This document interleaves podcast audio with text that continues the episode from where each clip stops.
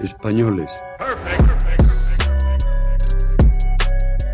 Franco ha muerto. Por cierto, aquí ha habido una masacre, cambio. Oye, pero de verdad una masacre, ¿eh? El hombre de excepción, que ante Dios y ante la historia ¡Quiete todo el mundo! Dime, que acaban de ocupar el Parlamento. ¿Quién lo dice? Coño, yo que lo acabo de oír. No has creído nunca. Joder, qué bárbaro, oye. No has creído, no has creído nunca. Está impresionado. No has creído nunca. Todos contra la reacción. Todos contra el fascismo. Confirmo que he ordenado a las autoridades civiles y a la Junta de Jefes de Estado Mayor que tomen todas las medidas necesarias para mantener el orden constitucional. Es que creo que nosotros estamos para mirar al futuro, para encargarnos de los problemas de las eh, personas, de los vivos y para dejar a los muertos en- que descansen en paz. oír a un cura decir rojo asesino, todos los rojos son unos asesinos y saber que mi padre era rojo y que lo habían matado. es por el bien de todos, de todos los infelices que han muerto por Franco. las grandes, las olas de ciertas llanuras. El mensaje de la patria eterna que dice a todos sus hijos paz, piedad y perdón. Estás escuchando la cafetera. Bueno, cada jueves abrimos una página en la cafetera para hablar de memoria histórica con Emilio Silva, el presidente de la Asociación para la Recuperación de la Memoria Histórica. Emilio Silva, buenos días. Muy buenos días, Resistencia. Oye, esta semana me he acordado de ti porque hemos visto que en el Consejo de Ministros se aprobó el nombramiento, bueno, la creación eh, de eh, una fiscalía de nueva creación, la Fiscalía de Memoria Democrática. Y nombran a Dolores Delgado como nueva fiscal a jefe de Memoria Democrática. ¿Qué te parece esto, Emilio? Pues, eh, pues no me parece muy bien, ¿no? Porque sus antecedentes en, en- cuando estaba en el gobierno en relación con la memoria eh, no me parece que hayan sido muy positivos, ¿no? Además de, de otras situaciones como que yo vi con mis ojitos como, como Eduardo Inda entraba en su casa el día que, que Villarejo quedaba en libertad en parte por una decisión que ella omitió como fiscal general del Estado, ¿no? Y después de que eso se supo, pues fingieron que iba a su domicilio a hacerle una entrevista. Eh, no me parece bien por una cosa que hizo y que me parece muy relevante, eh, aunque igual son las cosas que leemos los que estamos mirando con atención esto de la memoria. Ya tuvo mucho que ver con, con la exhumación de los restos de Franco, ¿no? En el año 2019, y el traslado de los restos de Franco, y lo acabó convirtiendo en un segundo funeral de Estado. Vimos un helicóptero que solo lleva las autoridades del Estado, ella estaba vestida más o menos de luto, delante de sus narices ella estaba allí como como máxima notaria del reino, ¿no? que es la justificación de que estuviera presente.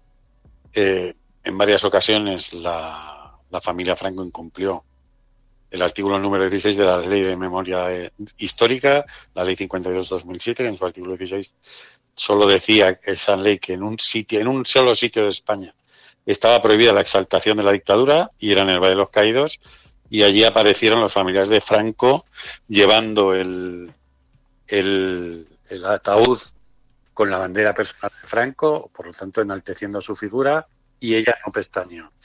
Eh, después la familia Franco gritó en varias ocasiones. ¿Me oyes? Sí, sí, te oigo, te oigo. Te oímos Ah, me oye. me- Vale. Eh, gritó, la familia Franco gritó en varias ocasiones arriba Franco, viva España, vulnerando el artículo 16 de la ley eh, 52-2007 y ella no pestañeó. Y cuando al final el, el féretro iba a ser introducido en el helicóptero, nosotros vimos que el nieto de Franco llevaba un trapo ¿no? en, en la mano eh, con algo envuelto, ¿no? Y entonces, digamos que hicimos espionaje. Y nos enteramos, que luego lo preguntamos por transparencia, y el Ministerio de Justicia nos dijo que así había sido, nos enteramos de que en la tumba de Franco había, si uno se fija en las imágenes del día que lo entierran, en noviembre del 75, eh, hay unas, unas chapas de metal en los laterales, los cuatro lados de la tumba, y en, en, un momento dado, uno de los nietos de Franco se los pide a la ministra y la ministra se los regala como parte de su ajuar funerario, ¿no?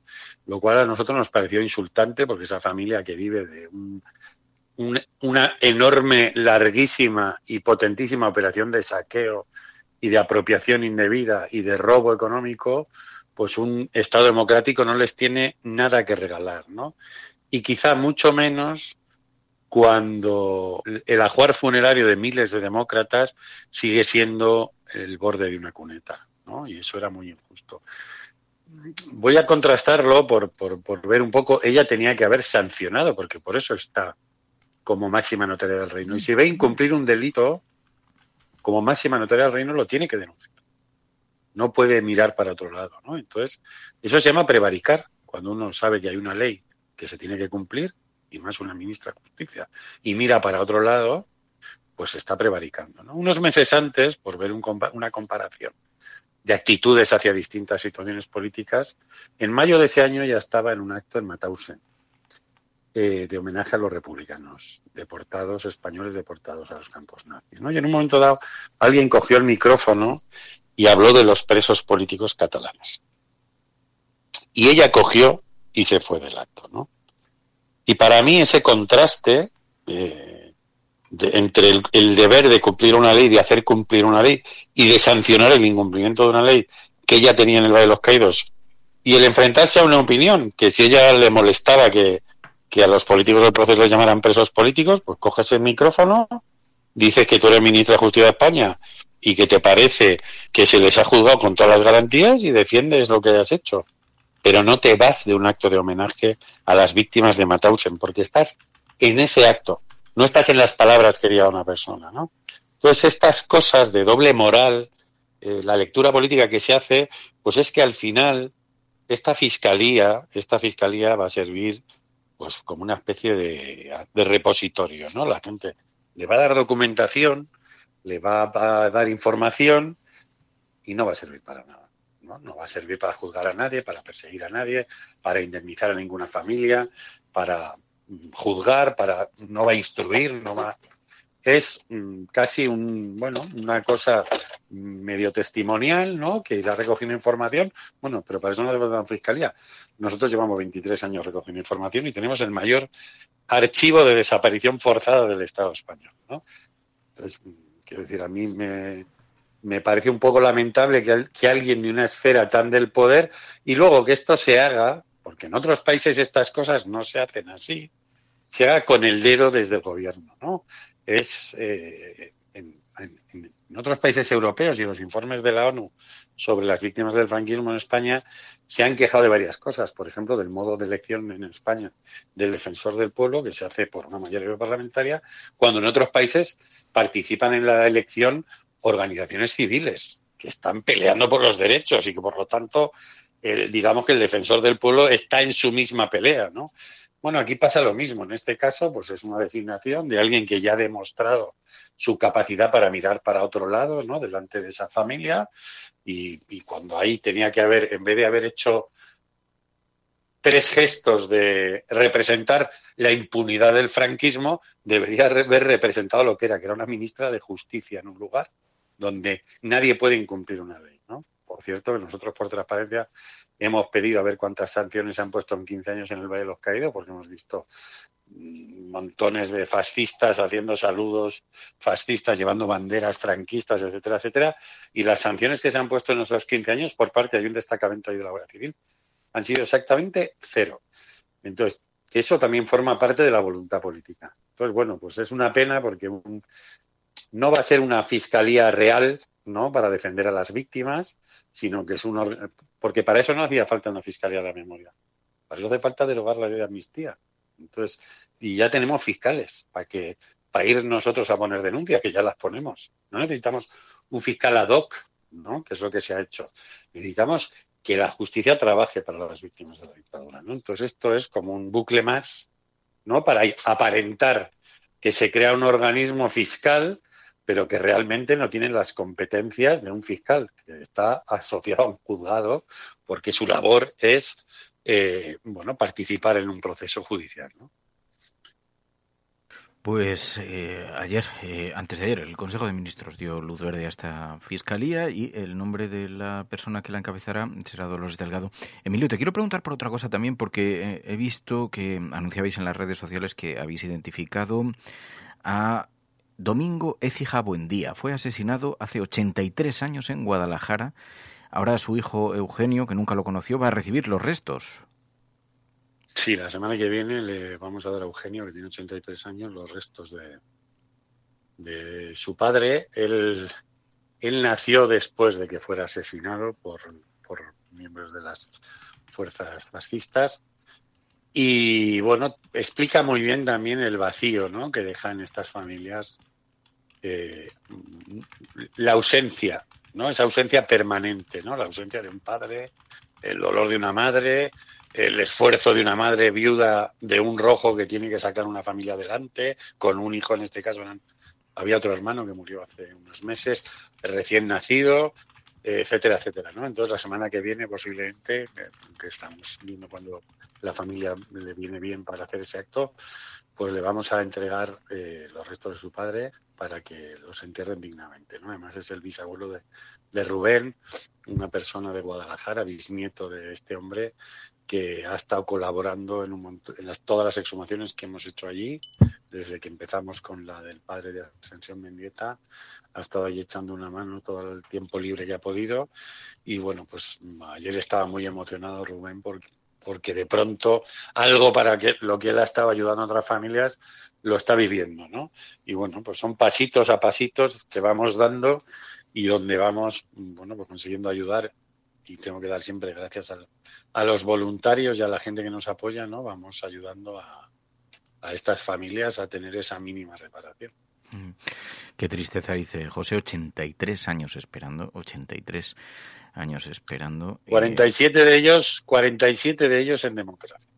Y, dice, y, no precisamente gracias a las administraciones públicas ahora recibirá los restos de su de su padre. Oye, creo que mm, tenéis ahora previsto un viaje, Emilio, a Mauthausen en el aniversario de la liberación.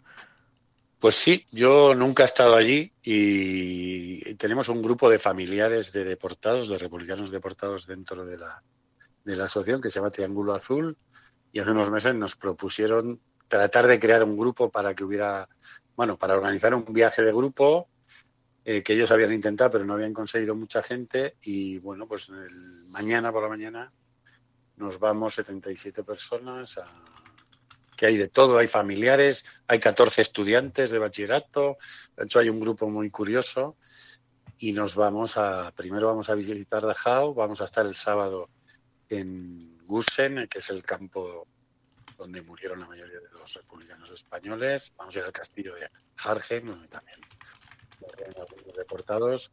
Y el domingo estaremos en el homenaje a la liberación de Mauthausen, ¿no? que es un acto, bueno, a mí me da mucha impresión solo de pensar en estar ahí, ¿no? porque bueno, acuden familias de decenas de nacionalidades y, y, y bueno, se hace un se lee el juramento de, que redactaron los liberados en Mauthausen. En nuestro caso vamos con la pancarta que hicieron los republicanos españoles allí, que está en la foto más icónica de la liberación, ¿no?